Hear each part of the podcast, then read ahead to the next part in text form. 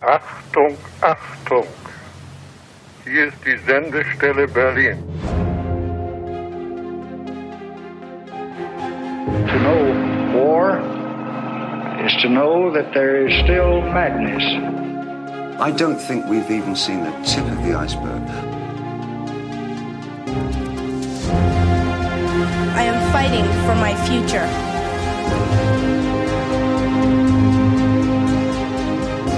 We are fortunate to be alive at this moment in history. Nun, diese Geschichten sind ungefähr 20 Jahre zurück. Warum soll man denn nicht die Wahrheit sagen? Langzeitläufer. 120 Jahre in 120 Folgen. Hallo und herzlich willkommen zu einer neuen Folge von Langzeitläufer. Langzeitläufer ist ein Geschichtspodcast oder auch ein Podcast-Experiment. Es geht darum, über einen Zeitraum von zehn Jahren in 120 Folgen 120 Jahre Geschichte anzuschauen. Also einfacher ausgedrückt, ein Jahr, eine Folge. Es geht jedes Mal um die politischen Ereignisse, um Kunst, Kultur und um die Biografie eines Menschen, der in dem Jahr gestorben oder geboren ist. Jetzt sind wir im Jahr 1929 angekommen und nachdem ich jetzt einige Folgen lang allein hier saß, wird in der nächsten Folge wieder jemand mit mir da sitzen und einen Blick zurück auf das Filmgeschehen der 20er werfen, einen Blick voraus auf das Filmgeschehen der 30er. Und darauf freue ich mich wirklich sehr, weil nämlich mein Gast bzw. meine Gästin da richtig viel Ahnung hat. Also seid gespannt auf die nächste Folge. Jetzt erstmal das Jahr 1929 nach wie vor mit mir. Ich bin Laura Rosenkranz, Kulturwissenschaftlerin. Und weil ich es immer wieder vergesse zu sagen, es hilft mir total, wenn ihr diesen Podcast bewertet. Und was noch besser ist, ist natürlich, wenn euch das gefällt und jemanden kennt, von dem ihr denkt, dass äh, der Podcast irgendwie was für die Person sein könnte, ja, sagt das gerne weiter. Das wäre super. Und damit würde ich sagen, starten wir mal in das letzte Jahr der 1920er. Ja, es geht natürlich um die Finanzkrise, den Schwarzen Freitag, also einen der vielen Schwarzen Freitage in der Geschichte, aber einer der gravierendsten sicherlich. Beziehungsweise ist es auch eigentlich ein schwarzer Donnerstag und ein schwarzer Dienstag, nämlich der 24. Oktober 1929 und der 29. Oktober 1929. Diese beiden Tage markieren nämlich den Börsencrash, dem eine massenhafte Spekulation vorausging und der die USA und mit den USA zusammen weite Teile der Welt in eine ziemlich schwierige Situation bringt, um es mal euphemistisch auszudrücken. Also es ist bekannt, es kommt im Jahr 1929 zu einer Finanzkrise und das ist ganz übel, was in der Folge passiert. Aber wie ist es eigentlich dazu gekommen? Also die zugrunde liegenden Ursachen sind wie immer komplex. Bis 1929 hatten die USA und ja auch weite Teile der westlichen Welt einen immensen Aufschwung erlebt und waren zu kultureller und wirtschaftlicher Vormachtstellung gelangt. Es flossen Kredite in viele Teile der Welt und man, man fing an, den amerikanischen Traum weltweit zu träumen. Ja, die, die USA sind ja ein riesiger Binnenmarkt. Dieser Binnenmarkt brachte die erste moderne Konsumgesellschaft hervor. Also es wurden ständig neue Dinge erfunden, die Menschen brauchen sollten. Allen voran das Auto mit der Werbeindustrie wurden ewige menschliche Bedürfnisse an solche Konsumgüter geknüpft, was natürlich auch zu allen Zeiten in gewisser, in gewissem Ausmaß der Fall war. Aber jetzt konnten sich relativ viele Menschen diese Güter leisten, sollten sie sich leisten können und war das Begehren größer denn je und auch die Auswahl größer denn je. Was dabei schon problematisch war, war, dass die Gehälter eher langsam stiegen und antiproportional zu den Gehältern die Anteilseigner von Aktien enorme Summen einfuhren. Und hier sind wir auch schon an dem Problem, was zu dieser Blasenbildung führte. Es war nämlich so, dass immer mehr Menschen einen Teil vom Kuchen abhaben wollten, also ihr Geld für sich arbeiten lassen wollten. Diese vielen Menschen haben dann Kredite aufgenommen, um mit Hilfe der, des Geldes aus den Krediten in Aktien zu investieren. Und sowas ist natürlich nie für immer haltbar. Und auch das sonstige Wachstum konnte natürlich nicht ewig so weitergehen. Also sowohl in der Landwirtschaft als auch in der Industrie gab es eine Überproduktion. Wie gesagt, die Gehälter waren gleichzeitig nicht so hoch, so dass irgendwann das Angebot nicht mehr auf ausreichende Kaufkraft getroffen ist. Ja, und in der Folge gingen viele Farmer und Firmen bankrott und die Wirtschaft brach auch schon vor der Krise allmählich zusammen, was sich nochmal dadurch drastisch potenziert hat, dass dann die Aktienkurse einbrachen, weil dann natürlich alle sofort zur Börse gerannt sind, ihre Aktien verkauft haben, um nicht ihr ganzes geliehenes Geld zu verlieren und die Kredite nicht mehr zahlen zu können. Und das hat der Börse den Rest gegeben. An besagtem schwarzen Donnerstag, Freitag und Dienstag. Dadurch gingen dann natürlich noch mehr Firmen, Farmen und Banken kaputt. Daraus wieder folgte Massenarbeitslosigkeit, Warenknappheit. Daraus wiederum folgte eine Massenarmut, und zwar eine gravierende Massenarmut, also nicht einfach nur, ja, wir können uns keinen Fernseher leisten, sondern es gab keine soziale Absicherung. Also die Leute sind auf der Straße gelandet, hatten nicht mehr genug zu essen. Ja, und die USA haben dann versucht, mit einer protektionistischen Politik darauf zu reagieren. Also es wurden Exporte abgesägt. Es war dann die Idee, wir müssen die Wirtschaft in unserem Land stärken und lassen die anderen erstmal draußen. Das wiederum hat die Weltwirtschaft nachhaltig geschwächt und auch ziemlich plötzlich geschwächt und die Krise sich damit über die ganze Welt verteilt. Also vor allem auch, weil eben die USA ja Kreditgeber waren, unter anderem ja auch fürs Deutsche Reich ganz erheblich und diese Kredite dann von jetzt auf gleich nicht mehr verfügbar waren und die Volkswirtschaften häufig defizitär strukturiert waren. Und was das Ausmaß der Krise beziehungsweise der, der Folgen der Krise für andere Länder des Erdballs ausmachte, war natürlich erstens der Faktor der Exportabhängigkeit. Also je abhängiger ein Land vom Export seiner Waren war. Und äh, zweitens, je mehr an Krediten aus den USA flossen, desto härter wurde die Volkswirtschaft getroffen. Ja, und wie es halt so ist, wenn es vielen Leuten schlecht geht, gehen mehr Leute auf die Straßen. Also die ohnehin eigentlich nie so richtig ruhig gewordenen Verhältnisse wurden nochmal so richtig aufgemischt. Zum Beispiel eben in Deutschland, wo die Krise ein Faktor für die weitere Schwächung der jungen Demokratie war und für den Aufstieg der Nazis. Ja, und vielleicht gleich mal, also für Deutschland, für die Weimarer Republik, exemplarisch ein paar Zahlen, die auf die Finanzkrise folgten. Das Welthandelsvolumen war 1929 bis zum Tiefpunkt der Rezession im Jahr 1932 um 25 Prozent zurückgegangen. Und der deutsche Warenexport sank in demselben Zeitraum von 13,5 auf 5,7 Milliarden Reichsmark, also weit über 50 Prozent ja, wie gesagt, das lag daran, dass der Außenhandel ebenso rapide zurückging wie die Industrieproduktion des Deutschen Reichs, die in dem genannten Zeitraum um circa 40 Prozent fiel. Zu den sozialen Unruhen in Deutschland kamen auch einige Entwicklungen, die schon vor der Krise lagen. Also viele Menschen waren trotz des Aufschwungs im Laufe der 20er Jahre nie so richtig aus dem Elend rausgekommen das auf den Krieg gefolgt war. Also zumal ja auch einige oder viele Menschen auch nicht mehr arbeiten konnten, so aufgrund der Kriegsfolgen oder Familien ihre Versorger verloren hatten, Frauen komplett überlastet waren mit dem Ernähren der Familie und dem Sorgen für die Kinder und so weiter. Also es gab viele, viele Schicksale. Außerdem 23 hatten ja auch schon mal viele alles verloren durch die Inflation. Also so richtig super für alle war es nie geworden. In Deutschland hängt es ja auch zusammen mit den Reparationszahlungen, die nach dem Vertrag von Versailles äh, immer weiter anfallen.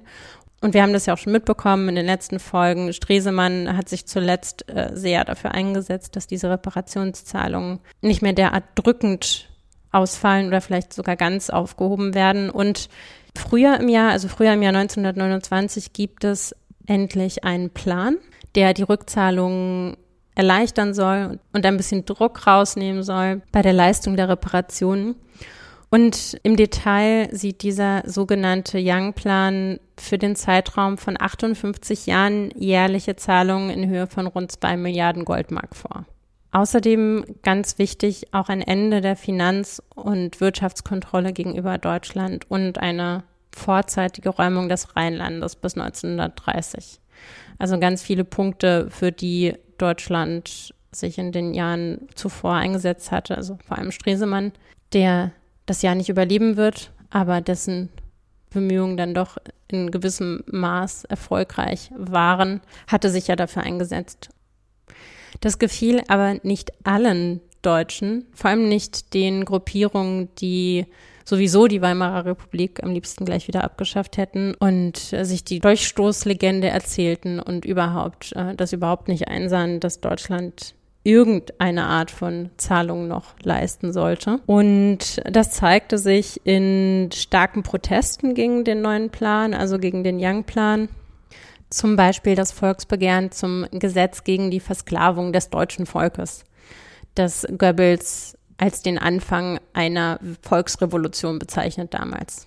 Und ja, diese Proteste destabilisieren die Weimarer Republik weiter. Ganz abgesehen davon, dass keine richtige Regierung mehr zusammenkommt und ein Präsidialkabinett auf das andere folgt. Und auch ansonsten wird es nach dem kurzen Aufatmen der vorangegangenen Jahre immer unruhiger. Mussolini baut weiter an seinem faschistischen Staat. Und in diesem Jahr gelingt ihm auch ein kleiner PR-Coup. Er unterzeichnet nämlich mit dem Vatikan zusammen den Lateranvertrag. Und dieser Lateranvertrag bedeutet, dass die Vatikanstadt als souveräner Staat neu gegründet wird und dass der Katholizismus als Staatsreligion begründet wird und die Kirche vollkommen freie Hand bekommt für den Religionsunterricht. Und im Gegenzug erklärt der Vatikan seinen Verzicht auf die weltliche Macht in Rom und erkennt die Stadt als italienische Hauptstadt an. Diese Einigung sieht halt richtig gut aus, international und ähm, verschafft Mussolini einige Anerkennung. Die braucht er auch ganz dringend, weil wenig später in Italien die ersten Wahlen nach der Einführung eines neuen Wahlgesetzes stattfinden.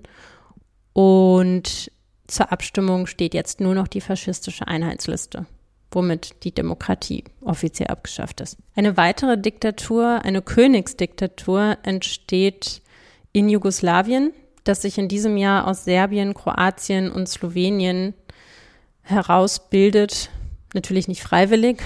Also äh, König Alexander I versucht, das Konglomerat dieser drei Länder zusammenzuhalten mit dieser Königsdiktatur und versucht unter anderem auch die Bewegung Ustascha, die Kroatien loslösen will, im Schach zu halten. In Russland stilisiert sich Josef Stalin zu seinem 50. Geburtstag eigentlich auch schon fast zu einer Art Monarch. Er inszeniert diese Geburtstagsfeier als Feier seiner Person als Alleinherrscher. Damit setzt auch die Inszenierung und der Personenkult äh, um Stalin ein. Der hat jetzt auch die uneingeschränkte Macht in der Sowjetunion erlangt und die ursprüngliche Idee einer Weltrevolution ist ja schon lange nicht mehr aktuell und tritt jetzt ganz offen zugunsten seiner nationalbolschewistischen Diktatur zurück. Den Leuten geht's immer schlechter, also vor allem die Zwangskollektivierung der Bauernhöfe die in der Konsequenz der Repression gegen die Kolaken verfolgt wurde und löst chaotische Zustände in den Dörfern aus und stürzt das Land wegen der ausbleibenden Aussaat in eine Hungerkatastrophe. Ein Fehler, der auch in der Geschichte Russlands immer wieder wiederholt wird. Also man lässt immer wieder große Bevölkerungsgruppen verhungern, weil man es nicht auf die Reihe kriegt, sich von seiner Ideologie zu lösen und zu gucken, dass die Versorgung der Bevölkerung sichergestellt ist. Eine andere wenig praktikable Unternehmung der stalinistischen Diktatur ist eine Vier-Tage-Woche ab 1929, die so zustande kommt, dass eine Art Revolutionskalender eingesetzt wird. Und die Vier-Tage-Woche ist nicht so gut, wie sie klingt, weil nämlich die gesamte Woche mit diesem neuen Kalender auf fünf Tage reduziert wird. Also es gibt jetzt vier Arbeitstage und einen freien Tag. Und dahinter steht, abgesehen davon, dass man sich absetzen möchte von der Zeitrechnung der restlichen Welt und vor allem auch vom christlichen Sonntag, steht dahinter der Versuch, die Arbeit noch effizienter zu gestalten. Also die Idee ist halt auch, dass es kein Wochenende gibt oder keinen Sonntag, wo auf einmal alle Arbeitenden des Landes gleichzeitig frei haben, sondern die Idee ist, dass es immer irgendjemanden gibt, der im Betrieb ist, weil nämlich immer irgendjemand gerade seinen freien Tag hat und die anderen halt dann gerade nicht. Man überlegt sich auch einen Color Code, also einen Farbcode für die Unterteilung der Arbeiterkohorten. Also es gibt die gelben, die pinken, die roten, die lilafarbenen und die grünen. Und jeweils eine Farbe hatte dann immer einen Tag frei. Tag eins die, die Grünen und alle anderen müssen arbeiten, Tag zwei die Lilafarben und alle anderen müssen arbeiten und so weiter und so fort. So, und äh, das führte halt zu ziemlichen Problemen bei der Arbeit, weil nicht bedacht wurde, dass dann häufig genau der, den man gerade braucht, um den nächsten Arbeitsschritt zu gehen, gerade frei hatte und halt auch die Familien von Arbeitern, die vielleicht am Wochenende was zusammen machen wollten, dann das nicht mehr machen konnten, weil dann eben irgendjemand gerade arbeiten musste an dem Tag oder einer frei hatte, wenn alle anderen gerade gearbeitet haben. Und ja, das war nicht besonders praktikabel. Später, also zwei Jahre später, im Jahr 1931, wird er auch nochmal reformiert, der Kalender, und 1940 wird der Revolutionskalender ganz abgeschafft. Ja, ansonsten gibt's in Russland der Stalin-Diktatur noch ein paar kleinere Konflikte um die gemeinsame Verwaltung der Ostchina-Bahn. Da werden mal kurz die diplomatischen Beziehungen zu China ganz abgebrochen und die Bahn stillgelegt, die durch beide Staaten verläuft. Bis Ende des Jahres sind die Konflikte aber wieder beigelegt. Ja, dann mal nach Nahost. Am August, also im Sommer 1929 brechen in Palästina mehrere gewaltsame Unruhen aus zwischen Palästinensern und Juden. Es geht, wie ja auch später so oft, um die Kontrolle der Klagemauer. Die Ausschreitungen werden zum Teil dadurch ausgelöst, dass die britische Polizei einen von Juden errichteten Zaun vor der Mauer niederreißt. Also die Konflikte werden nicht unbedingt weniger durch das Eingreifen der Kolonialmacht. Einer der gravierendsten Vorfälle während dieser Unruhen ist das Massaker in Hebron vom 23. bis 24. August 1929, bei dem fast 70 Juden von Palästinensern getötet werden und die verbleibenden Juden gezwungen werden, in Hebron zu bleiben. Und was man auf jeden Fall dazu sagen muss, ist, dass den Palästinensern wohl gesagt worden war, dass Juden Palästinenser getötet hatten. Also der Konflikt wurde auf jeden Fall angeheizt was ihn natürlich nicht weniger tragisch macht. Und ja, insgesamt wurden während dieser Unruhen in diesem Sommer 133 Juden und 116 Palästinenser getötet, nach meinen Quellen zumindest.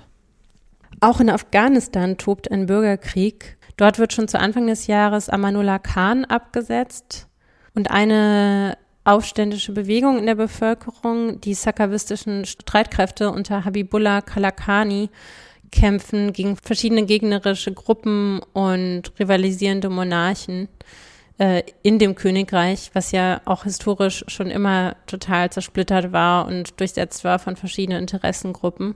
Ja, und das ist eben jetzt ein, ein neuer, ein neuerliches Ausbrechen dieser Konflikte. Und das wird sich auch noch ziemlich hinziehen. Also die Sakavisten haben ja eben recht schnell Amanullah Khan abgesetzt, werden dann aber auch gleich wieder im Oktober von den Antisakavisten abgesetzt. Der Anführer Nadir zum König von Afghanistan, der dann aber auch nur bis zu seiner Ermordung vier Jahre später regieren wird. Also es bleibt unruhig. Auch im Pazifik bleibt es nicht ruhig. Dort tötet die neuseeländische Kolonialpolizei Ende des Jahres an einem Tag, der später Schwarze Samstag genannt wird, in Samoa elf unbewaffnete Demonstranten. Das wiederum führt dazu, dass die Mao-Bewegung die Unabhängigkeit Samoas fordert.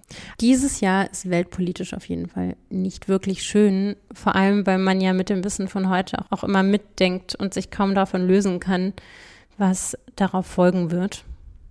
Ja, aber dazu mehr dann im weiteren Verlauf dieses Podcasts. Als es um Metropolis ging, das großartige Filmexperiment von Fritz Lang, hatte ich ja schon mal über das Stummfilmkino Babylon in Berlin Mitte geredet. Auf jeden Fall wird dieses Kino im Jahr 1929 gegründet. Und auch heute sieht das Kino ja noch ziemlich original aus wie damals. Und das ist ja auch so gedacht. Also die haben auch immer die Originalmusikbegleitung, wenn es irgendwie möglich ist. Und das ist immer ein Erlebnis, also eigentlich so eine Zeitreise, wenn man in dieses Kino geht. Und auf jeden Fall gibt es da eine sehr spannende Geschichte zu diesem Kino. Die kann man sich auf der Kinoseite mal durchlesen. Unter anderem war das Kino eine Zelle des Widerstandes gegen die Nazis, als nämlich im Keller dort so eine Art Widerstandszentrale aufgebaut wurde, wo auch Flugblätter gedruckt wurden und derlei weiteres. Ebenfalls in Berlin erregt zu dieser Zeit ein Bankraub Aufsehen.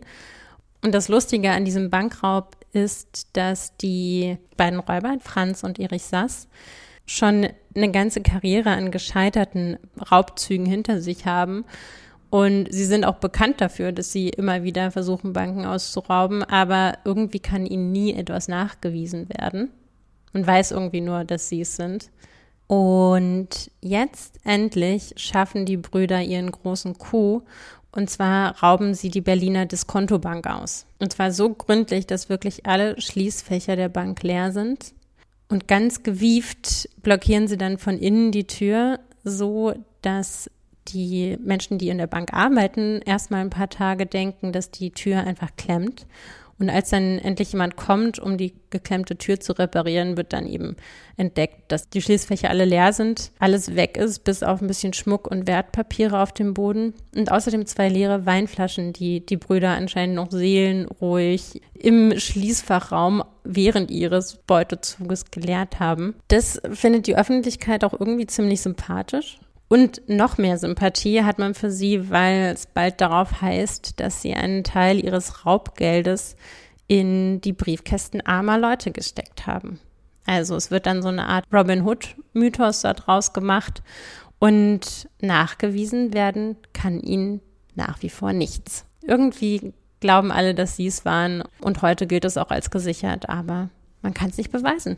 Und äh, sehr erfreulich werden Menschen damals in der Weimarer Republik nicht unbedingt festgesetzt, nur weil irgendjemand meint, auf Verdacht Menschen festzuhalten oder auch hinzurichten. Nicht so glimpflich davon wie die Brüder Sass kommt Franz Tausend. Der versucht mit einer Idee nach der anderen irgendwie Geld zu machen. Und den größten Coup, den er so landet, würde ich fast den Wirecard-Skandal der 20er Jahre nennen.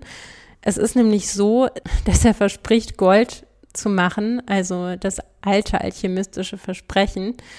Und sein Alchemie-Startup verschafft auf jeden Fall über mehrere Jahre lang vielen Leuten sehr viel Geld, weil sie wirklich erstaunlicherweise sehr viele Investoren überzeugen können. Und Franz Tausend hat dann das Pech, dass er im Urlaub wegen eines Falles von Fahrerflucht nach einem Unfall verhaftet wird, dann äh, nach Deutschland ausgeliefert wird und dort dann auch wegen seiner Machenschaften zur Rechenschaft gezogen wird. Mit ihrem Geld davon kommen einige Kandidaten, die später namhafte Nazis werden sollen. Ja, was man auf jeden Fall mitnehmen kann aus diesen und vielen anderen Geschichten, ist, dass das Jahr 1929 ein Jahr der Niedergänge und Neuanfänge war und das galt auch besonders für die Kulturszene, der an vielen Stellen jetzt plötzlich das Geld fehlte. Und deshalb verortet man auch das Ende der Harlem Renaissance, so zum Ende der 20er, also vor allem im Jahr 1929 und den Jahren danach. Und ja, was war die Harlem Renaissance? Äh, das meint ein Zeitphänomen. Es gab eine ziemlich lebendige Kulturbewegung in den 10er und 20er Jahren, in Teilen der US-amerikanischen Bevölkerung mit Wurzeln auf dem afrikanischen Kontinent. Und sowohl in der Musik als auch in Literatur, Philosophie und Kunst entstanden wirklich beeindruckende, maßgebliche Werke. Es war auch was Besonderes, dass jetzt äh, KünstlerInnen gedruckt wurden, vertrieben wurden, gehört wurden, die nur wenige Jahrzehnte vorher keine Chance gehabt hätten, allein wegen ihrer Hautfarbe. Angesiedelt war die Bewegung in Harlem, New York. Also da davon, von Harlem ging das aus und das blieb auch das symbolische Zentrum. Aber auch in vielen anderen Städten und auch international hatte die Harlem Renaissance ihr Zuhause in intellektuellen und Künstlerinnenkreisen. Ja, und der Sache geschuldet, also dass eben, wie gesagt, da Menschen aktiv waren, der, deren unmittelbarer familiärer Kontext die Geschichte der Sklavenhaltung in den USA war, war natürlich eine ganz besonders hohe Dichte an Bürgerrechtsthemen und daraus ergab sich die enorme emanzipative Bedeutung dieser Harlem Renaissance, auch über das Kulturleben hinweg, eben ins Politische rein. Und was auch ganz groß war in dieser Bewegung, war der Idealismus und der große Glaube daran, dass Kunst, Kultur, Musik und Literatur als Triebkräfte gesellschaftlicher Veränderung wirklich was bewirken können. Ja, und umso schmerzhafter traf dann die Finanzkrise die Intellektuellen und KünstlerInnen der Harlem Renaissance, ganz genauso natürlich wie die Intellektuellen und KünstlerInnen weltweit. Und hier war es halt besonders schmerzhaft zu sehen, wie brutal der Verteilungskampf angesichts schlechter wirtschaftlicher Verhältnisse im Kontrast zu den schönen Ideen stand. Geld für schöne Ideen hatten zu dieser Zeit immerhin noch drei sehr gut betuchte Frauen, und zwar Lily P. Bliss, Mary Quinn und Abby Aldrich. Die letztere, die Ehefrau von John D. Rockefeller Jr. Diese drei Frauen überlegten sich nämlich in New York ein wahrhaft demokratisches Kunstmuseum zu eröffnen. Und dafür suchten sie sich einen sehr interessanten Kurator, Alfred H. Barr Jr., als ersten Gründungsdirektor einer Institution, die heute als Museum of Modern Art in New York bekannt ist, kurz MoMA. Ich glaube, es gibt kaum jemanden, der noch nicht von MoMA gehört hat, selbst ohne Kunstinteresse. Und dieser Alfred Barr war sehr interessiert an neuen Zugängen zur Kunst und auch bekannt für seine sehr eigenwillige Art, die Welt zu sehen. Also eigenwillig oder eigenartig im besten Sinne. Ähm, das äußerte sich zum Beispiel in Zitaten wie diesem. Fremdartigkeit und scheinbare Hässlichkeit. Dies ist etwas, dem ich mein Leben völlig widmen könnte, ohne jede Einschränkung. Es geht mir um eine Synthese der wichtigsten Künste seit dem Mittelalter, die immer als Belege einer Zivilisationsperiode galten. Architektur, Bildhauerei, Malerei, Freskenmalerei und Buchillustration. Immer waren angewandte Kunst und alle Handwerke als Kunstform mit eingeschlossen. Und damit radiert er eigentlich über sämtliche Konzepte der etablierten Kunstvorstellung dieser Zeit drüber, wie es ja auch schon die Avantgarden der Zeit lange vorher, also eigentlich schon das gesamte beginnende 20. Jahrhundert lang und auch schon im 19. Jahrhundert gemacht haben. Aber er ist da eben voll dabei. Also er ist ein Mensch der Moderne. Und diese Idee schafft er dann auch wirklich in diesem Museum sinnlich erfahrbar werden zu lassen. Und ein anderes interessantes Museum, was auch 1929 eröffnet, ist die neue Sammlung, die sich aus dem Staatsmuseum München entwickelt und bis heute das weltweit größte Designmuseum ist. Also es hat eine enorm umfangreiche Sammlung an Industrial Design, Product Design, Grafikdesign, Kunsthandwerk, Automotive Design, Computerkultur und eben alles, was irgendwie mit Design zu tun hat. Und wenn man sich dafür interessiert, ist das bis heute einen Besuch wert.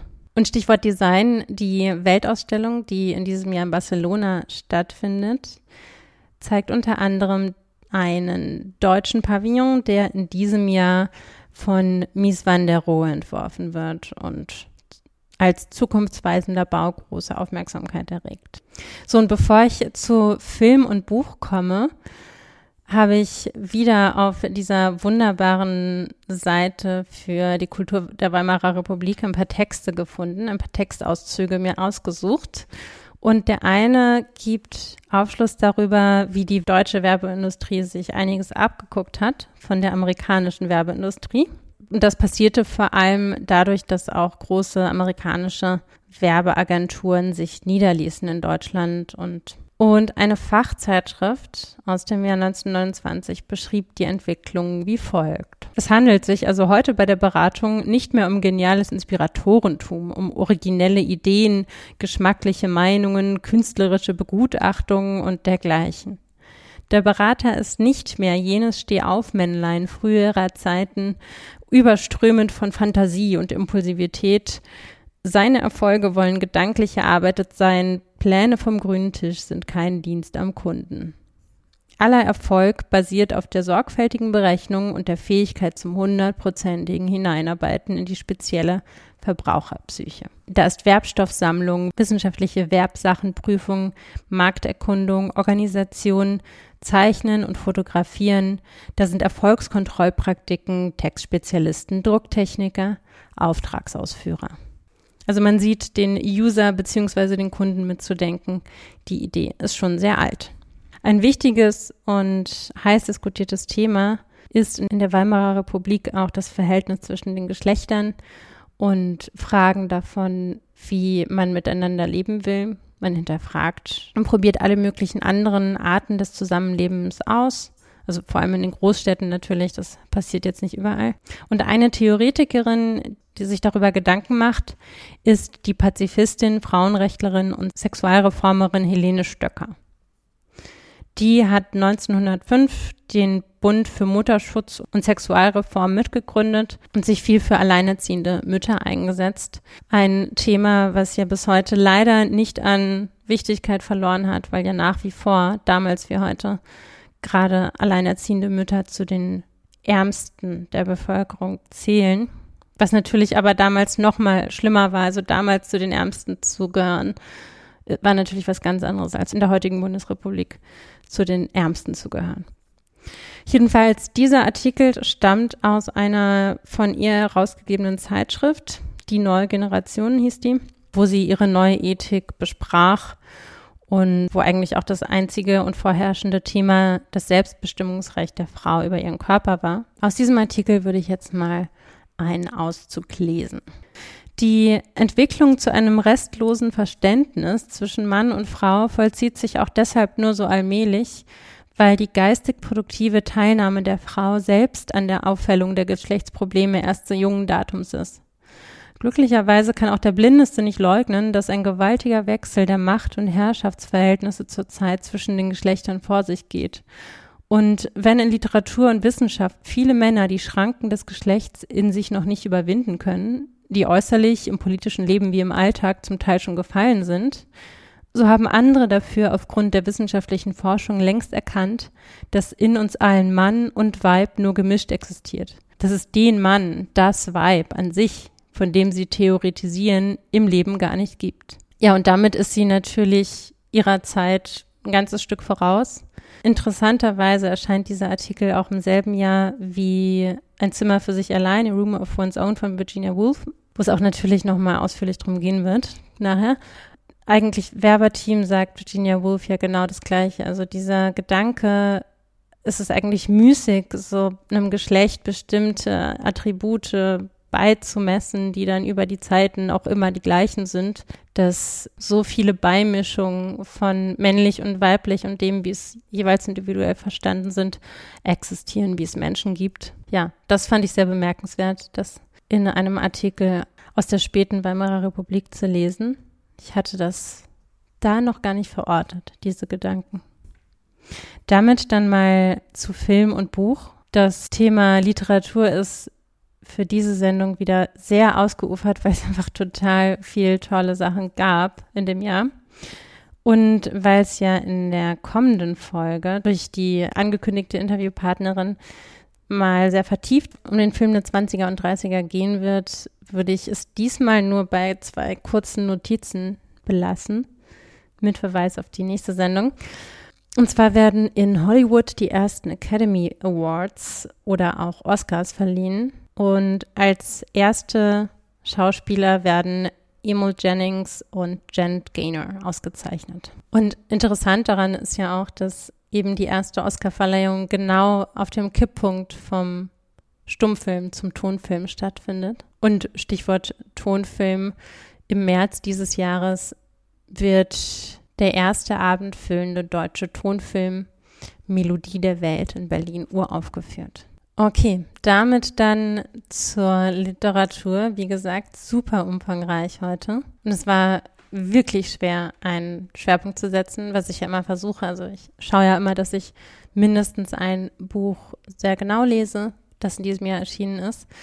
Und andererseits war es aber auch sehr einfach, weil Virginia Woolfs legendärer Essay Ein Zimmer für sich allein 1929 erscheint.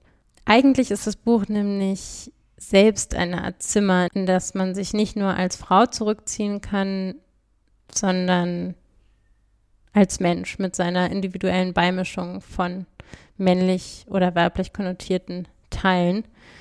Und auf jeden Fall als Mensch, wenn man sich nach einer Idee von Menschlichkeit sehnt, die vielleicht so, wie sie mit diesem essayistischen Text erreicht wird, nur selten realisiert wird. Ja, und obwohl ich eben sehr ausführlich in dieses Buch einsteigen möchte, habe ich mir überlegt, dass ich die anderen tollen Bücher aus diesem Jahr zumindest mal kurz nenne und jeweils ein paar Sätze dazu sage. Erstmal vielleicht zu einem Buch, was nicht in diesem Jahr erscheint, aber in diesem Jahr den Nobelpreis für Literatur bekommt. Das sind die Buddenbrooks von Thomas Mann. Auch ein Buch, zu dem man wahnsinnig viel sagen kann. Ich würde mich jetzt auf den, nennen wir es mal Fun Fact beschränken, dass Thomas Mann von seinem Verleger lange Zeit angehalten wurde, doch bitte das Buch kürzer zu machen, weil die Leute lesen nicht mehr, Texte funktionieren nicht mehr. Etwas, was wahrscheinlich bis heute jeder Texter früher oder später mal zu hören bekommt. Auf jeden Fall Thomas Mann sagt, nö, mein Buch ist genau so lang, wie es sein soll. Ich ändere das überhaupt nicht. Und tatsächlich wird das Buch trotz seiner Länge ein Bestseller.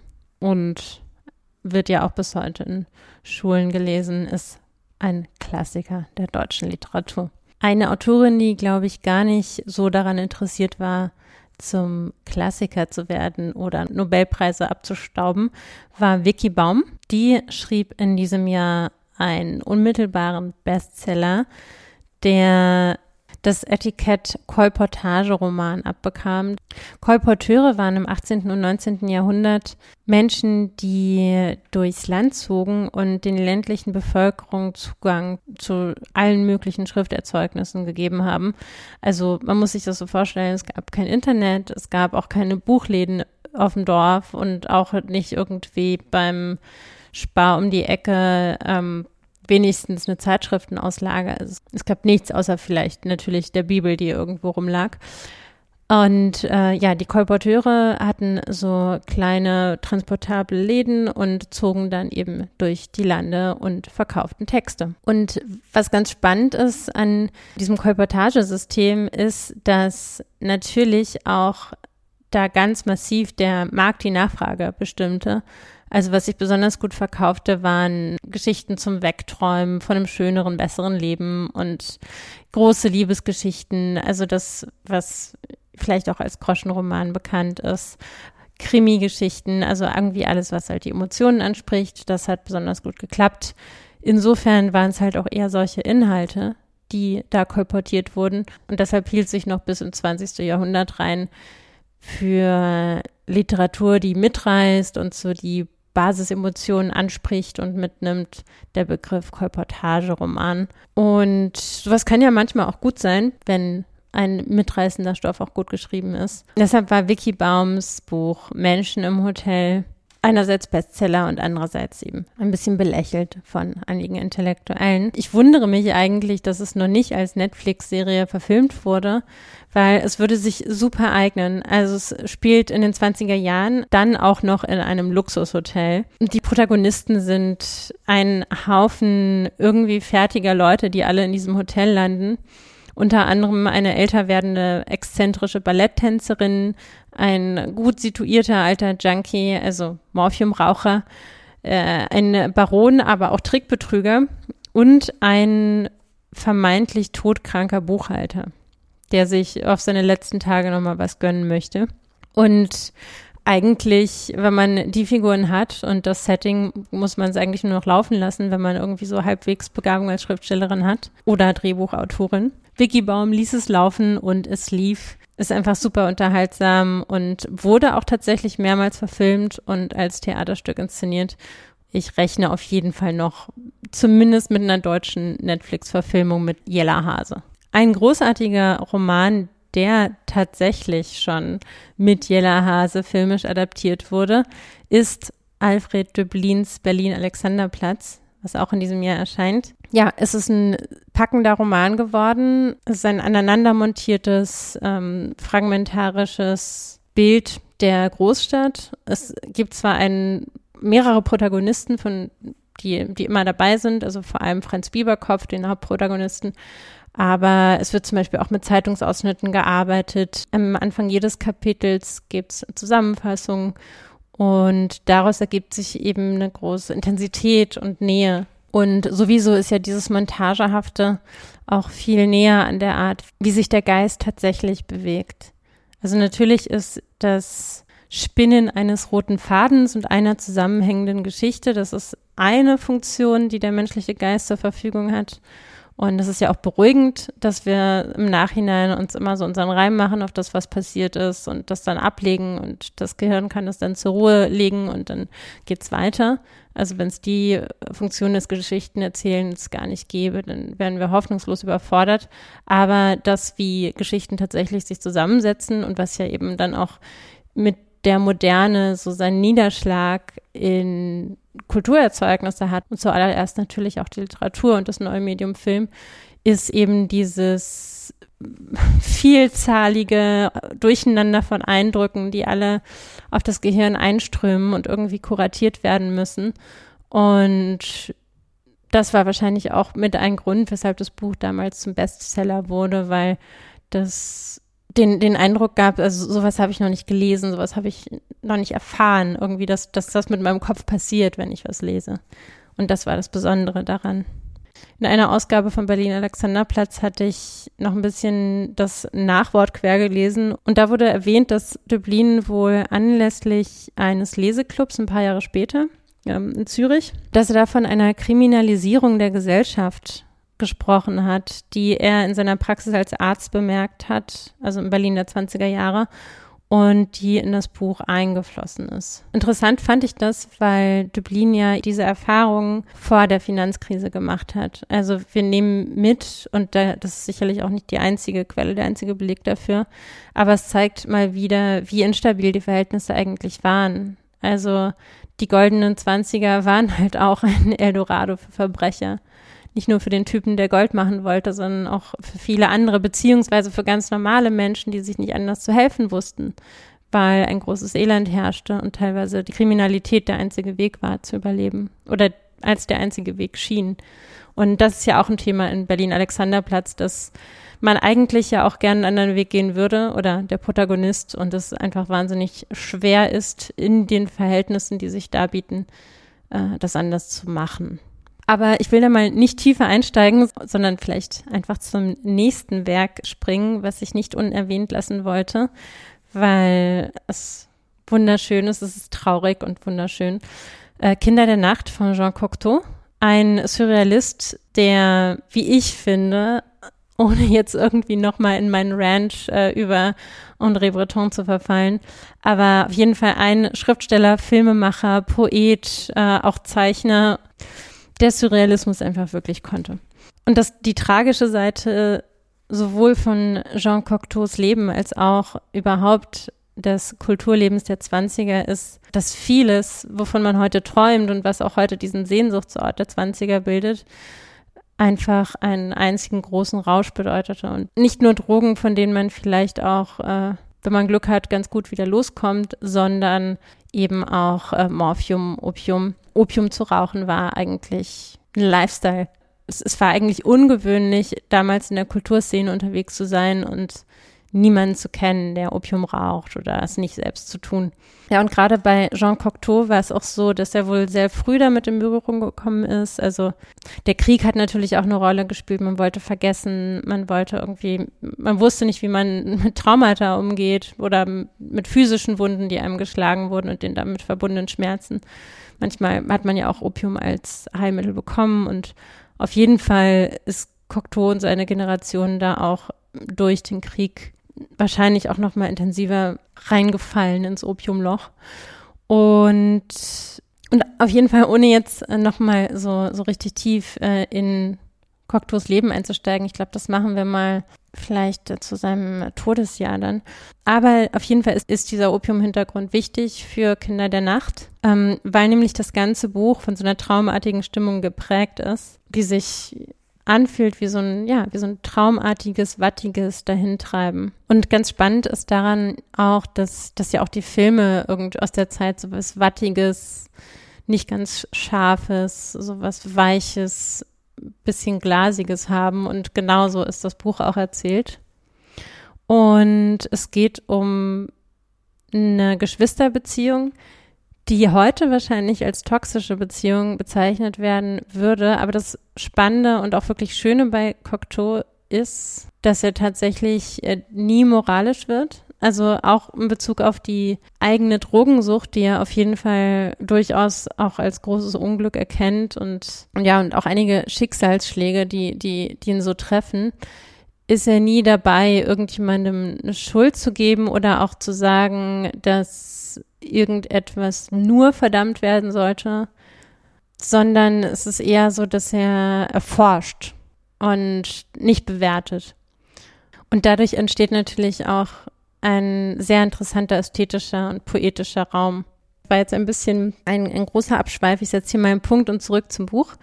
Es geht um diese Geschwisterbeziehung, es wird auch nicht gut enden. Und die beiden Geschwister Paul und äh, Elisabeth sind halt super eng und leben in einem Zimmer, was auch immer mehr zumüllt. Die Mutter ist alkoholkrank. Äh, Im Grunde leiden sie eben darunter, dass niemand so richtig für sie da ist und flüchten sich in eigene Rituale und so eine Fantasiewelt und erhalten sich so eigentlich gegenseitig auf ewig die Kindheit. Es ist so ein dahindämmerndes Dasein, was keine Konsequenzen kennt, keine Verantwortung, keine Verpflichtungen, keine Selbstreflexion. Und dieses super hermetische System dieser selbsterhaltenden Beziehung zwischen den Geschwistern, was sie halt in so eine Art dämmernde Zeitkapsel, eigentlich auch fast schon so was Mutterleibartiges äh, einschließt, wird dann durchgerüttelt, als neue Menschen in dieses Beziehungsgeflecht kommen, also zwei weitere Teenager. Und dann gibt's Liebesverwicklungen, weil Paul sich in äh, ein Mädchen verliebt, was nicht seine Schwester ist und dann die Schwester eifersüchtig wird und es gibt ein Romeo und Julia mäßiges Ende, nur halt anders romantisch als Shakespeare funktionieren würde. Und es ist natürlich auch das Irritierende an dem Buch, dass es so wahnsinnig traurig ist und gleichzeitig so eine wahnsinnig kraftvolle Ästhetik entfaltet. Jetzt habe ich doch ganz schön lange über die Kinder der Nacht geredet. Wirklich nur in einem Satz. Uh, Ernest Hemingways Roman A Farewell to Arms erscheint, der die Erlebnisse eines Soldaten während des Ersten Weltkriegs zum Thema hat und wird zu Hemingways erstem Bestseller.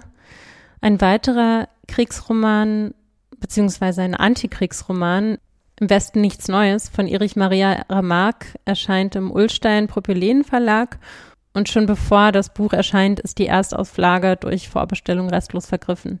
Also weshalb die Leute überhaupt wussten, dass sie das Buch wollten. Ähm, der Vorabdruck war in der Vossischen Zeitung erschienen und die Leute waren einfach richtig wild darauf, das ganze Buch zu lesen. Das finale, fertige Buch dann in den Händen zu halten. Ein äh, Großstadtroman der anderen Art ist natürlich Emil und die Detektive, auch aus dem Jahr 1929. Und da könnte ich auch ewig drüber reden. Ich habe Kästner sehr geliebt als Kind, wie wahrscheinlich auch viele andere, die so im deutschen Kulturraum aufgewachsen sind. Und ja, es ist die Geschichte von einem Jungen, dem Geld abgeknöpft wird, der dann in Berlin neue Freunde findet, die zusammen den Verbrecher jagen, was natürlich eine gewisse Art von Selbstjustiz ist, aber auch so wie in vielen Büchern Kästners den Kindern so das Gefühl gibt, doch was ausrichten zu können, wenn sie sich zusammentun und so weiter. Auf jeden Fall, was man zu diesem Buch vielleicht noch sagen sollte oder was auch wahnsinnig berühmt ist, sind die Illustrationen von Walter Trier. Also vielleicht haben einige da sofort die zwei Jungen vor Augen, die sich hinter einer Litfaßsäule verstecken und einem Mann hinterher gucken, dem Verbrecher, der Emil das Geld abgeknöpft hat. Das ist das Titelbild von Emil und die Detektive. Ich habe da ein Zitat gefunden zu Trier. Äh, wer im damaligen Berlin mit zitterndem Kopf stupide vom Lärm der Stadt durch die Straßen hetzte und am ersten Kiosk einen Trier sah, blieb stehen, holte Luft und lächelte. So hat Walter Trier sein Leben lang das Lächeln unter die Menschen gestreut. Ja, und wegen seiner treffenden Illustrationen musste er 1933 ja auch so wie viele andere Künstler Deutschland verlassen und dann wurden die Illustrationen auch dunkler. Zum Beispiel hat er dann Himmler als Engel des dunklen Zeitalters mit blutigem Beil äh, dargestellt oder Hitler, der über ein Gebirge von Totenköpfen kraxelt. Und Kästner hat wohl zu seinem Werdegang auch später nochmal gesagt, ein Mann, der wohin er auch kam, Freude verbreitete, floh mit seinem Spielzeug über den halben Erdball vor einem anderen Mann, der Schrecken und Grauen verbreitete, wohin er auch kam. Ja, und Freude unter denen, die sich Sorgen machten über die nationalistischen Bewegungen, die in der Weimarer Republik ja nicht erst seit gestern so ihren Weg bahnten, war Kurt Tucholsky, der Deutschland Deutschland über alles veröffentlichte.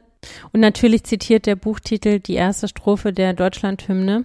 Und Tucholsky nennt damals schon eben diese Zeile Deutschland, Deutschland über alles. Zitat, jene Zeile aus einem wirklich schlechten Gedicht, das eine von allen guten Geistern verlassene Republik zu ihrer Nationalhymne erkor. Ja, also durchaus weitsichtig, voraussichtig. Und auf jeden Fall zeigt das Buch auch, dass es nicht stimmt, dass die Intellektuellen in der Weimarer Republik dem Hitlerregime den Weg geebnet hätte, also es, nicht nur Tucholsky war scharfer Kritiker der nationalistischen äh, Strömungen, also auch Alfred Döblin, Walter Hasenclever, Paul Zech hatten schon 1920 in einem deutschen Reaktionsalmanach vor nationalistischen Umtrieben gewarnt. Und äh, tatsächlich war auch damals schon, war auf dem Umschlag dieser Anthologie eine auf Beute lauernde Hakenkreuzspinne zu sehen. Es gab durchaus Menschen, die die Gefahr gesehen haben und sich da auch durchaus lautstark zu geäußert haben, weil ich mich jetzt doch schon sehr lange aufgehalten habe mit einigen Werken aus dem Jahr. Vielleicht wirklich nur noch mal kurz erwähnt, was noch erschienen ist, ist William Faulkners Schall und Wahn, Thomas Wolfes Schau Heimwärtsengel und Josef Roths Roman Rechts und Links. Und damit würde ich endlich zu Ein Zimmer für sich allein kommen. Das ziemlich schmale Buch wurde 1929 veröffentlicht, aber schon 1928 verfasst und auch da schon mal vorgetragen. Es war nämlich eigentlich gar nicht unbedingt als Buch geplant oder überhaupt als Schreibprojekt geplant, sondern Virginia Woolf war ursprünglich dazu eingeladen worden, eine Vorlesung zu halten zum Thema Frauen und Literatur. Und zwar vor einer Gruppe von Studentinnen, was zur damaligen Zeit was ziemlich Besonderes war. Und Ende des 19. Jahrhunderts waren in Cambridge das Newnham College und das Girton College gegründet worden, wohin Virginia Woolf jetzt eingeladen wurde. Und das waren die ersten beiden Colleges, die überhaupt für Frauen zugelassen waren. Die Vorlesung kam sehr gut an und dann nahm Virginia das zum Anlass, ihre Aufzeichnungen noch ein bisschen aufzubauen, noch ein bisschen rund zu machen und dann, und dann in dem Verlag, den sie zusammen mit ihrem Mann Leonard Wolf gegründet hatte, Hogarth Press, erscheinen zu lassen. Und wie ich finde, eigentlich noch viel bemerkenswerter und überhaupt so über allem stehend ist an dem Text, dass Virginia Woolf auf diese ihr eigene Art es schafft, von sich und der eigenen Haltung zwar auszugehen, aber gleichzeitig über sich selbst zu stehen, über der Ich-Perspektive und, und was auszusagen, was zwar von ihr ausgeht, aber viel mehr als sie ist und für lange Zeit und für viele Menschen verschiedener Zeiten gelten wird. Das schafft sie unter anderem durch die Form, in der der Essay verfasst wird. Sie geht auf diese spezielle Wolf-Art von ihrer unmittelbaren Welterfahrung aus, also bis in kleinste sinnliche Empfindungen und äh, also schildert zum Beispiel, wie sie in den Tagen vor der Vorlesung in Cambridge und London unterwegs ist, bis hin zu einer scheinbar banalen Beschreibung eines Essens, also dieser Moment, wenn man irgendwie mit netten Leuten was gegessen hat und das Essen war gut.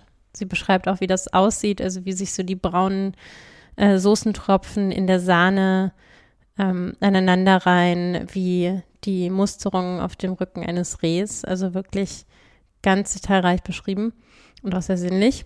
Und äh, wie sie eben nach diesem Essen dann mit so einer Zigarette in der Hand in die Kissen singt und dem Stimmengewirr lauscht. Und von diesem sehr persönlichen, sinnlichen Moment geht's dann wieder über in so eine Überlegung, dass das Stimmengewirr von Menschen beim Essen vor dem Krieg anders klang als jetzt. Also in den späten 1920ern. Und es ist so unfassbar elegant, wie so von diesem auch sehr menschlichen Moment, also Menschen essen zusammen, es geht einem gut danach und man fühlt sich irgendwie rundum versorgt und aufgehoben und mit anderen so in Frieden und und mit sich selbst für einen kurzen Moment, was ja für Virginia Woolf auch nicht so oft ähm, der Fall war.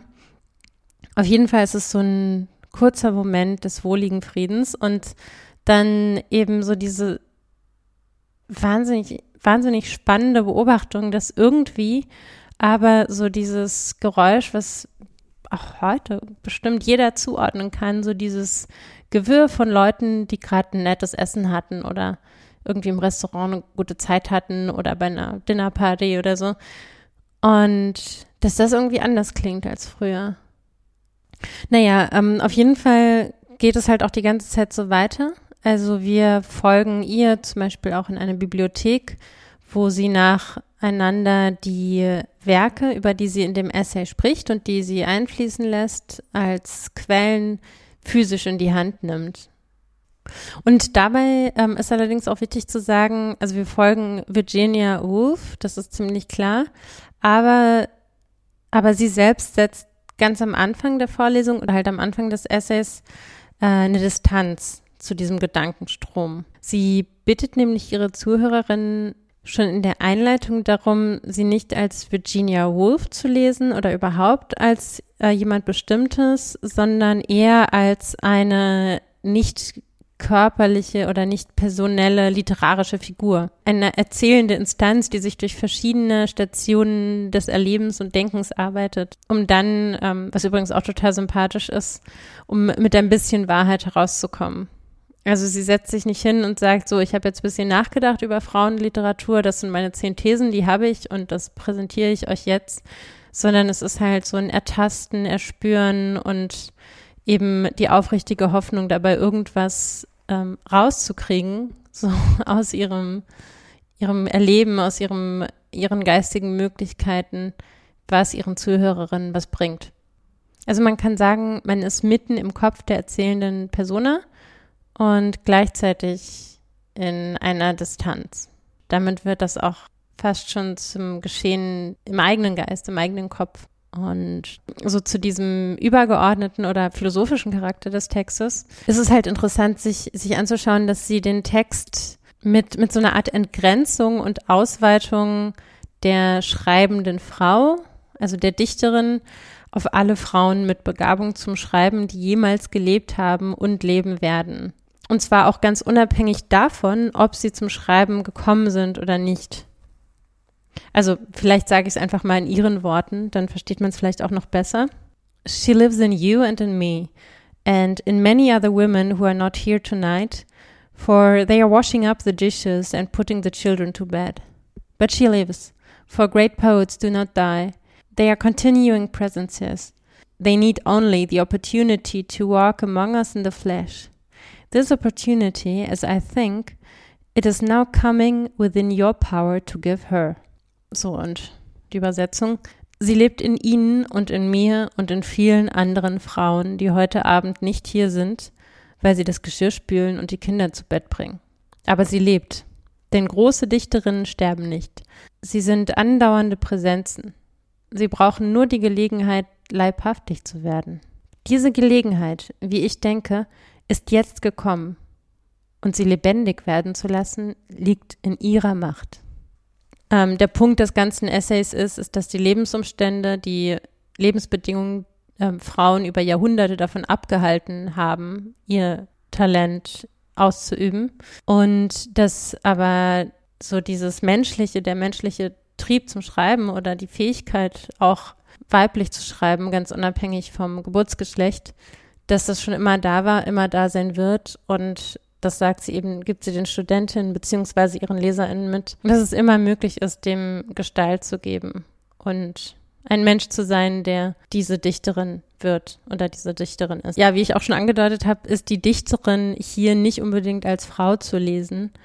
Also ganz im Gegenteil sieht Wolf oder eben diese erzählende Instanz ihres Vortrags äh, so, dass man gar nicht gut schreiben kann, wenn man nicht die männlichen und weiblichen Teile in sich wahrnimmt und beiden ihren Raum lässt. Also erstens das und sie geht dann noch weiter, dass nicht mal die Wut über die Herabsetzung und, und, die Unterdrückung als Frau oder auch anderweitig ungefiltert ins Schreiben einfließen darf. Also sie hat so eine Idee von integrem Schreiben. Das heißt, lass mal dein Ego da draußen und gib sowohl den männlichen als auch weiblichen Anteilen in dir Raum, sonst kannst du nicht integer schreiben. Was natürlich eine ganz schöne, schöne Anforderung ist, aber was auch viele LiteraturkritikerInnen auf jeden Fall ähm, später übernommen haben, um Schreiben zu beurteilen. Also ist da jemand, der sich zu sehr hinreißen lässt, äh, von ungefiltert von seinen, seinen inneren Regungen und ähm, das da gar nicht den Schritt unternimmt, das in etwas auszuarbeiten, von dem auch andere Menschen was haben, also eben so stecken zu bleiben im eigenen Sumpf. Und auch hier aber vielleicht einmal Virginia Woolfs eigene Worte. It is fatal to be a man or woman pure and simple. One must be woman manly or man womanly. It is fatal for a woman to lay the least stress on any grievance, to plead even with justice any cause in any way to speak consciously as a woman. Es ist fatal, nur ein Mann oder nur eine Frau zu sein. Man muss weiblich-männlich oder männlich-weiblich sein. Es ist verhängnisvoll für eine Frau, irgendeiner persönlichen Befindlichkeit auch nur ein kleines bisschen nachzugeben. Und wenn ein Anliegen noch so gerecht ist, sollte der Versuchung widerstanden werden, es im Schreiben zu verteidigen, ebenso wie in irgendeiner Weise einseitig als Frau zu sprechen. Also worauf ich ein bisschen hinaus will, ist deutlich zu machen, dass es um viel mehr als ein feministisches Manifest geht. Also ein Manifest im Sinne einer einzigen plakativen Aussage. Eigentlich ist es eben kein Manifest und dadurch aber umso stärker in seiner Wirkung, weil Virginia Woolf viel eher als mit Wut und aus der Hilflosigkeit der Unterdrückten heraus, sondern souverän mit scharfem Verstand, treffender Ironie offenlegt, wie ungerecht die Verhältnisse sind. Und die LeserInnen dürfen ob dieser Verhältnisse selbst wütend werden oder es bleiben lassen oder ganz andere Emotionen zeigen, aktiv werden oder auch nicht. Die Erzählerin nimmt es nicht vorweg und motiviert damit, wie ja auch die Geschichte gezeigt hat, umso mehr zur Handlung aus sich heraus. Und obendrauf hält sie damit auch ihren eigenen hohen Anspruch an die Integrität des Schreibens aufrecht. Wobei man, ich auch sagen muss, es gibt ein paar Stellen, wo sie schon so ein bisschen ausrastet, was aber auch super sympathisch ist und auch sehr lustig. Also zum Beispiel ganz am Anfang des Buchs ist sie so richtig empört, dass sie in Cambridge äh, eines Rasens verwiesen wird. Der ist nämlich den männlichen Fellows, also den männlichen Studenten vorbehalten und, und dann wird sie beim Betreten des Rasens höflich gebeten, das doch bitte bleiben zu lassen und ist verständlicherweise einfach richtig wütend. Und es gibt noch so ein paar Stellen, wo sie durchblicken lässt, wie es ihr geht. Wobei halt auch da, wenn man das als literarische Figur sieht, könnte man es natürlich auch einfach als Teil der ganzen Auseinandersetzung sehen und nicht als Durchschlagen der persönlichen Befindlichkeit. Aber eigentlich passt es hin an diese Stelle. Also diese eigentlich ganz lustigen Gelegenheiten, wo sie dann wütend wird. Es ist sowieso auch ein wahnsinnig humorvolles Buch. Zum Beispiel, wenn sie fragt, äh, wie sie bitte an eine aussagekräftige Studie über die weibliche Psyche kommen soll, wenn es Frauen aufgrund ihrer Unfähigkeit, Fußball zu spielen, nicht erlaubt ist, Ärztin zu werden. Und ja, solche Punts sind halt immer mal wieder da. Und damit schafft sie es halt auch, den Lesenden bewusst zu machen, wie absurd aus heutiger Sicht die extreme Diskriminierung von Frauen damals noch war. Ähm, sie zitiert zum Beispiel aus wirklich, also aus heutiger Sicht wirklich unmöglichen äh, Schriften von Männern über Frauen. Zum Beispiel Nick Green, der sagte, dass eine schauspielernde Frau ihn an einen tanzenden Hund erinnert und dass das allein deshalb beeindruckend sei, weil es überhaupt stattfindet. Aus anderen Zitaten, die sie so ausgräbt, geht hervor, dass Frauen angeblich primitiv, materialistisch, rührselig sind und dass ihnen allgemein nichts zugetraut wird. Und was spannend ist andererseits, ist, dass sie nicht nur diese Seite des Patriarchats betrachtet, sondern andererseits auch darüber nachdenkt, dass Frauen aus dem Grund nicht früher sterben als Männer, weil sie eben keine Soldaten, Matrosen, Lokführer, Hafenarbeiter oder Schwerstarbeiterinnen sind und eben für den Preis absoluter Abhängigkeit und materieller wie geistiger Armut einen relativ geschützten Status genießen. Also, was da offengelegt wird, ist, dass eigentlich alle Geschlechter leiden. Und zu diesem Thema habe ich auch noch mal eine Textstelle. Virginia ist da gerade dabei, darüber nachzudenken, was irgendein Professor darüber schreibt, dass Frauen unterlegen seien, schon per Natur und so weiter und so fort. Und sie stellt sich die Frage, warum der Professor, der Mann, trotz all dieser Privilegien immer noch wütend ist. Und sie schreibt, dass er wütend war, merkte ich an Folgendem. Wenn jemand sachlich argumentiert, dann denkt er nur an die Argumente. Und der Leser kann nicht anders, als ebenfalls über diese Argumente nachzudenken.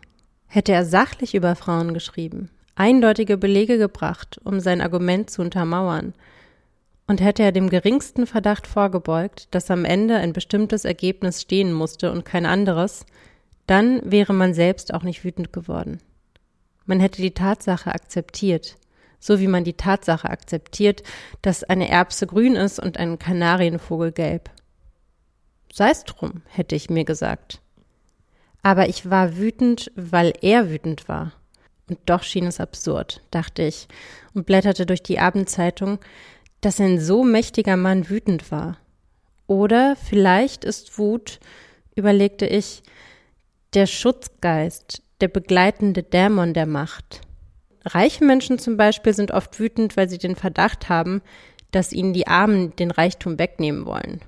Die Professoren oder wie man zutreffender sagen sollte, die Patriarchen sind möglicherweise zum Teil aus diesem Grund wütend, aber zum Teil aus einem anderen Grund, der nicht so offensichtlich ist.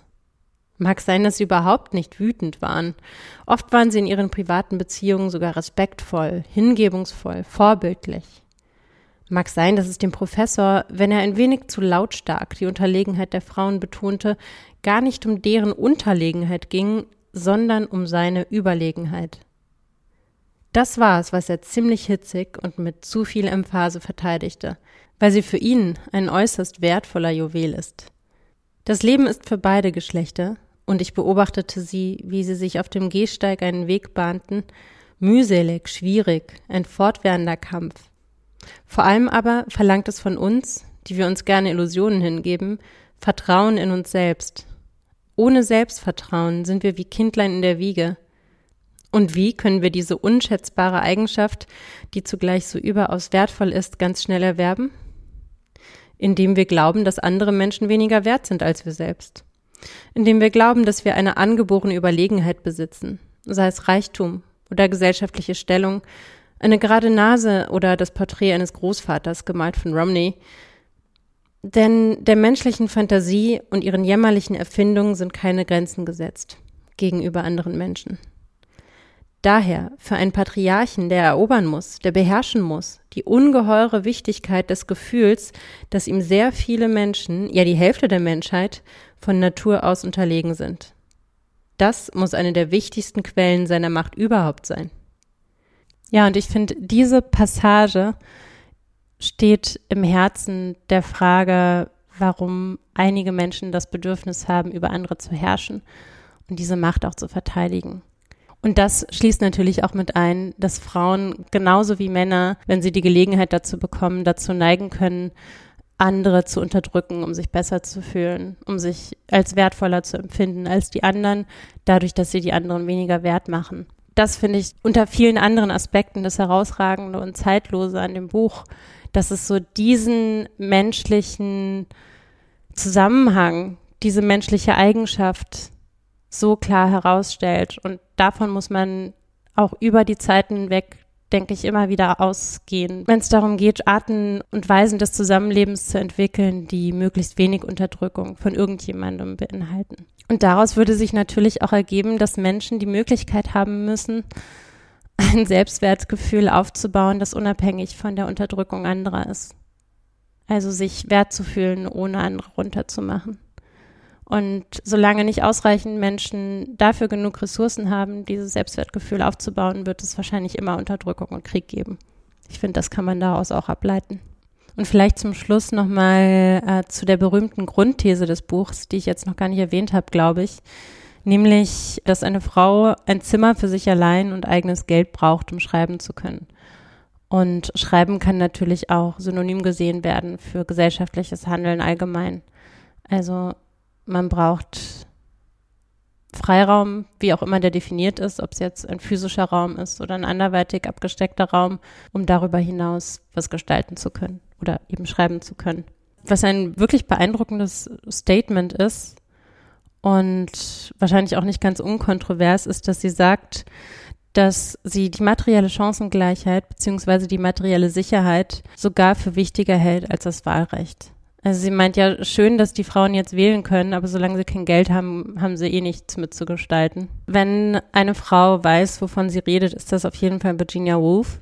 Sie selbst hat nämlich äh, das Glück, dass durch einen tragischen Zwischenfall, nämlich den Tod einer wohlhabenden Tante, ihr eine Rente auf Lebenszeit zusteht. Also so eine Art thesaurierende Erbschaft, die jedes Jahr ausgeschüttet wird und die es ihr erlaubt, von jemandem abhängig zu sein, immer genug Essen zu haben, sich eine Wohnung leisten zu können. Also die Basisbedürfnisse sind dadurch gedeckt. Und abgesehen von dieser materiellen Frage stellt sie auch die Zeitfrage, die bis heute ja eigentlich nicht wirklich gelöst ist. Also sie fragt, ja, okay, wenn unsere Mütter jetzt gearbeitet hätten, wer hätte fünf Jahre lang mit uns gespielt, uns gefüttert, gewickelt, sich darum gekümmert, dass im Haus alles, alles super läuft.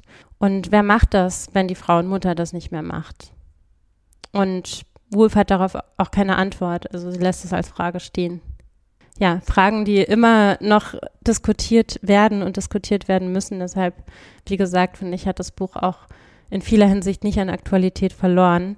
Und ich könnte auch stundenlang noch weiterreden darüber, würde aber mal hier einen Punkt machen und wie gesagt, die Lektüre wirklich wärmstens empfehlen.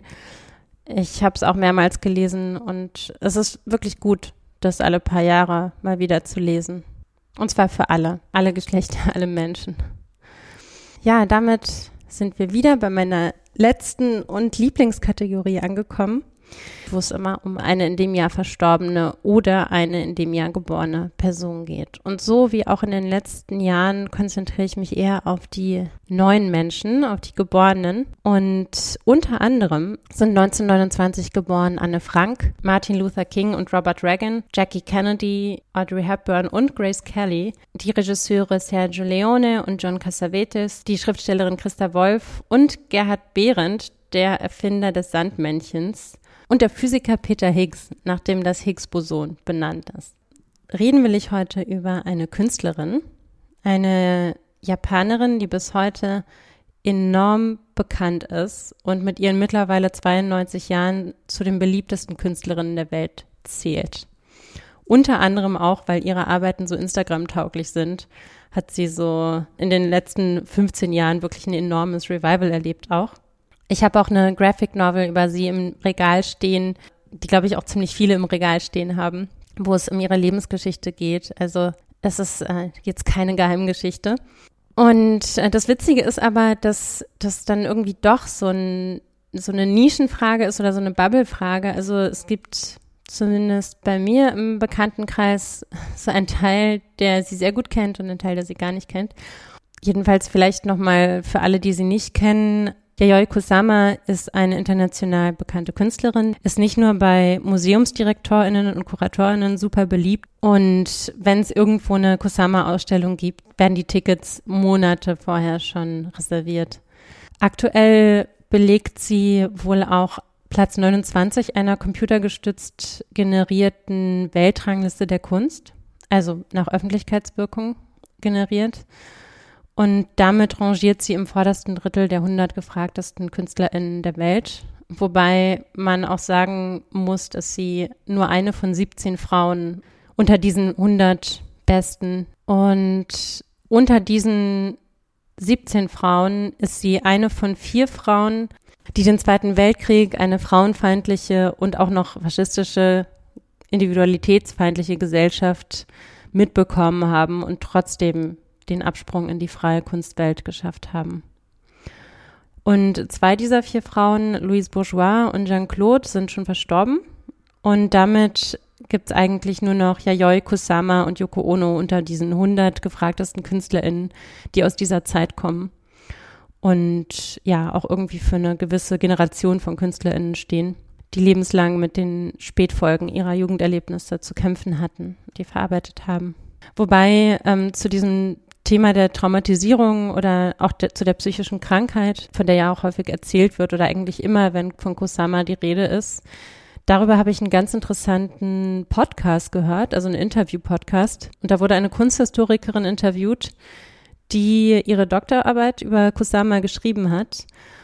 Und sie erzählt, dass Kusama, nachdem sie nach Japan zurückgekehrt ist, nach wie vor mit einer super sexistischen Gesellschaft zu kämpfen hatte und dann auf die Idee kam, ihre psychische Erkrankung gezielt in Szene zu setzen, um sich einen Namen zu machen, also eine Brand aufzubauen und bekannter zu werden. Und wenn man weiter zurückschaut, also so in ihrer Zeit in New York äh, in den 60ern, sieht man auch, dass sie da in ihrer Selbstvermarktung, die immer sehr expressiv war, also sie hat sich immer überlegt, was muss ich machen, damit Leute meine Kunst auch sehen. Und sie stand auf jeden Fall auch immer im Mittelpunkt. Also sie hat sich nicht hinter ihrer Kunst versteckt, sondern eher so buchstäblich davor gestellt und auch davor fotografieren lassen, so wie es heute Besucher in, in den Museen mit ihren Arbeiten machen. Und auf jeden Fall lag lange Zeit der Schwerpunkt ihrer Selbstvermarktung nicht auf ihrer psychischen Erkrankung. Das hat sie erst später bewusst als Mythos aufgebaut. Aber jetzt bin ich eigentlich auch schon mittendrin in ihrem Lebenslauf. Fangen wir vielleicht mal von vorne an. Äh, Kusama wird geboren am 22.03.1929 in Matsumoto in der Präfektur Nagano in Japan. Und wie das erste Jahr ihres Lebens verläuft, wissen wir ja jetzt schon. Als sie wenige Monate alt ist, gerät das Land durch die Finanzkrise in sehr große Schwierigkeiten und mit dem Zweiten Weltkrieg zehn Jahre später wird das Leben nicht unbedingt besser. Es ist eine super repressive Gesellschaft und Kusama muss mit zwölf Jahren schon in einer Fallschirmfabrik arbeiten und steht unter enormem Druck, also sowohl der gesellschaftlichen Verhältnisse als auch ihrer sehr zwanghaften und kontrollsüchtigen Mutter. Die Mutter soll sie auch dem Vater hinterhergeschickt haben zum Spionieren, weil der Vater wohl mit anderen Frauen schlief und dann sollte die kleine Yayoi halt mal gucken, was der Vater so macht. Und das ist natürlich für ein Kind auch nicht so toll. Nach dem Krieg konnte allerdings die 19-jährige Kusama eine Kunstschule besuchen und hatte auch eigentlich schon eine gewisse Popularität dann in Japan, aber hatte auch mit großer Ablehnung konservativerer Kreise zu tun, war auch äh, schon sehr früh in psychiatrischer Behandlung, weil sie schon als kleines Kind unter Halluzinationen litt und ging aber auch damals wohl schon offen damit um, also schämte sich nicht dafür. Worunter sie mehr litt, war eher die Ablehnung der Eltern und das brachte sie dazu, schon mit Mitte 20 gewissermaßen aus Japan zu fliehen. Und sie hat auch wirklich buchstäblich die Brücken hinter sich abgebrannt. Also sie soll ihre sämtlichen damals schon angefertigten Kunstwerke verbrannt haben, bevor sie losfuhr. Und obendrauf gaben ihr die Eltern auch noch Geld dafür, dass sie bitte nie wieder nach Japan zurückkommen würde. Aber Kusama hatte sich auch in gewisser Weise schon selbst einen Ersatz für die fehlende elterliche Unterstützung gesucht. Und zwar in Georgia O'Keeffe, eine super wichtige und bekannte Künstlerin schon zu der Zeit. Und die hat sie angeschrieben per Brief und sie um Rat gefragt. Und Georgia O'Keeffe hat auch geantwortet. Auf jeden Fall war sie dann also in New York, Ende der 50er, Anfang der 60er, hat damals ihre Infinity Nets, also damals schon sehr großformatige Leinwände, zweimal vier Meter, für 350 Dollar verkauft. Das waren damals natürlich auch schon viel mehr Geld als jetzt, aber ja, wenn man dran denkt, dass ihre Bilder jetzt für Millionen weggehen, kann man sich vorstellen, was die Bilder von damals wert sind. Und in den 60ern hat sie auch eine Reihe von Skulpturen entwickelt, also so Stoffskulpturen, auf denen ganz viele Stoffpenisse aufgebracht waren. Und eins davon hat sie auch zusammen mit Warhol ausgestellt in der sehr berühmten Performance Accumulation One. Ein anderes Kunstwerk aus der Zeit, was auch sehr bekannt ist, äh, ist Traveling Life, wo lauter Penisse auf einer Leiter befestigt sind, auf der unten Frauenschuhe stehen. Also das kann man natürlich als Metapher aus Patriarchat, so was nötig ist, um als Frau seinen Weg zu machen, verstehen. Eigentlich fast schon plakativ. Was ganz witzig ist, sie hat dann wohl auch so ein, also sie hat eben kurz was mit Warhol zusammen gemacht und hatte dann fast so eine Besessenheit, ihn zu übertrumpfen. Also hat dann wohl auch zum Beispiel genau in der Galerie, wo er ausgestellt hat, dann auch nochmal ausgestellt und versucht irgendwie noch mehr Leute anzuziehen und hatte da irgendwie so einen witzigen Wettkampf mit ihm laufen sie war sich auf jeden Fall auch der Bedeutung der Öffentlichkeit, der öffentlichen Wahrnehmung, der Aufmerksamkeit mindestens ebenso bewusst wie Warhol. Also sie hat sich und ihre Werke sehr gekonnt äh, inszeniert, häufig auch in Kollaboration mit bekannten Fotografinnen und äh, Filmregisseuren. Und 1966 gab es auch ein sehr berühmtes Happening, also was auch häufiger äh, erzählt wird bis heute, den Narcissus Garden. Es war nämlich so, dass ihre Arbeiten nicht für die Biennale in Venedig ausgewählt worden waren. Und dann kam sie auf die Idee, vor den Giardini ihre Installation Narcissus Garden aufzubauen. Also das waren 1500 spiegelnde Metallkugeln und die Besucher konnten eine Kugel für 1200 Lire, was heute ungefähr 60 Cent wären, ähm, kaufen. Und vor der Installation stand ein Schild mit der Aufschrift Your Narcisium for Sale. Die Aktion wurde dann weggeräumt von der Polizei, aber da war sie eigentlich schon zum bekanntesten Act der Biennale geworden. Sie hat auch versucht, mehrere Firmen zu gründen, also ein eigenes Fashion-Label, ein Magazin, äh, Kusamas Orgy, irgendwie hat sie sich da aber auch immer wieder ein bisschen verzettelt und so richtig erfolgreich war keins dieser Unternehmungen. Ja, und es, es war halt hart in New York City Fuß zu fassen, so richtig, auch materiell. Ähm, ihre psychischen Probleme verschlechterten sich auch und sie hat dann beschlossen, Anfang der 70er nach Japan zurückzukehren. In Japan hat sie vor allem surrealistische Gedichte geschrieben, auch Kurzgeschichten, kurz- und längere fiktionale Texte. Und 1977 ähm, ließ sie sich dann freiwillig in eine psychiatrische Klinik einliefern, in der sie bis heute lebt und arbeitet. Also sie hat da ihr Studio auch, also ihr Atelier und hat halt dann immer psychiatrische Versorgung. Und wie gesagt, das ist eben auch Teil des Narrativs, was es ihr ermöglicht hat, dann sich in Japan was aufzubauen und ja auch weltweit. Es ist anscheinend ein Narrativ, was wirklich zieht und ihre Kunst ja auch bekannt gemacht hat, die allerdings auch ohne dieses Narrativ funktioniert. Das soll sich natürlich auch nicht so anhören, als wäre ihre psychiatrische, ihre psychische Erkrankung nur erfunden. Also sie hat auch immer wieder gesagt, äh, if it were not for art, I would have killed myself long time ago. Also ohne die Kunst hätte ich mich vor langer Zeit schon äh, umgebracht. Also sie hat es halt verstanden, ihre Situation in etwas umzukehren, was für sie erträglich war und ja, in gewisser Weise auch mehr als erträglich. Vielleicht sogar in vieler Hinsicht auch ein erfüllendes Leben trotzdem noch zu leben. Ja, also nach der Flaute in den 70ern wurde sie dann auch eigentlich kontinuierlich bekannter. 1993 wurden dann ihre Arbeiten auch endlich offiziell auf der Biennale in Venedig gezeigt. Und das war dann auch die Geburtsstunde der Signature-Kürbisse, also dieser berühmten Kürbisse. Ja, und spätestens seit den 2000ern, auch so mit dem Aufkommen der sozialen Medien, steigt ihr Erfolg eigentlich nur noch an, weil die Ausstellungen einfach wirklich so as Instagrammable as it can get sind. Also es ist einfach super, um da Fotos zu machen und so weiter. Und dadurch wird das natürlich auch weitergetragen. Die Social Media Communities sind richtig begeistert von ihr. Und 2017 hat sie auch in Tokio ihr eigenes Museum eröffnet und eine Stiftung gegründet, die in diesem Museum ihr Werk beforscht, ausstellt und nach ihrem Tod weitermachen soll. Ja, wie gesagt, ich finde, es ist eine Geschichte, die wirklich sehr zum 20. Jahrhundert passt in vieler Hinsicht. Und gleichzeitig ist es eine Künstlerin, die aus großem Leid auf jeden Fall auch die Kraft gezogen hat, auf beeindruckende Weise eine Kunst zu schaffen, die auf jeden Fall sehr vielen Menschen Freude macht. Auch Menschen, die eigentlich sonst gar nicht so viel mit Kunst zu tun haben. Und das ist doch sehr schön. Ja, und damit sind wir eigentlich schon fast am Ende. Äh, ich habe mir zum Abschluss wieder ein Zitat rausgesucht von einem Künstler, einem Schriftsteller, der es nicht so gut geschafft hat, sich über die Verhältnisse hinweg zu trösten. Es war auch schon mal die Rede von ihm, Kurt Tucholsky.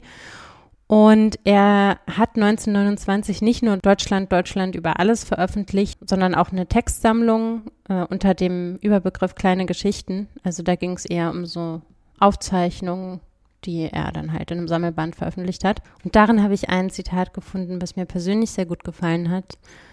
Und was vielleicht ja auch in diesen aktuellen Zeiten, wo es viele Entwicklungen gibt, die sich vielleicht ein bisschen beklemmt anfühlen, an leichtere Zeiten erinnert, beziehungsweise dadurch, dass sie Tucholsky ja eigentlich schon in seinem Teilexil geschrieben hat, in dem er ab 24 schon war. Also er war in der Zeit immer häufiger in Schweden und ab 29 dann auch permanent dort in weiser Voraussicht, also 33 sollen ja dann seine Bücher verbrannt werden. Naja, aber auf jeden Fall hat er trotzdem noch Dinge wie diese geschrieben. Ich verabschiede mich schon mal und hoffe, ihr kommt gut durch diese teils sehr unsichere Zeit gerade. Entwirf deinen Reiseplan im Großen und lass dich im Einzelnen von der bunten Stunde treiben. Die größte Sehenswürdigkeit, die es gibt, ist die Welt. Sieh sie dir an. Niemand hat heute ein so vollkommenes Weltbild, dass er alles verstehen und würdigen kann. Hab den Mut zu sagen, dass du von einer Sache nichts verstehst.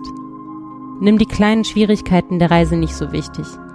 Bleibst du einmal auf einer Zwischenstation sitzen, dann freu dich, dass du am Leben bist, sieh dir die Hühner an und die ernsthaften Ziegen und mach einen kleinen Schwatz mit dem Mann im Zigarrenladen. Entspanne dich, lass das Steuer los, trudele durch die Welt. Sie ist so schön. Gib dich ihr hin und sie wird sich dir geben. More than machinery, we need humanity. More than cleverness, we need kindness and gentleness. Without these qualities, life will be violent and all will be lost. The aeroplane and the radio have brought us closer together. The very nature of these inventions cries out for the goodness in men, cries out for universal brotherhood, for the unity of us all.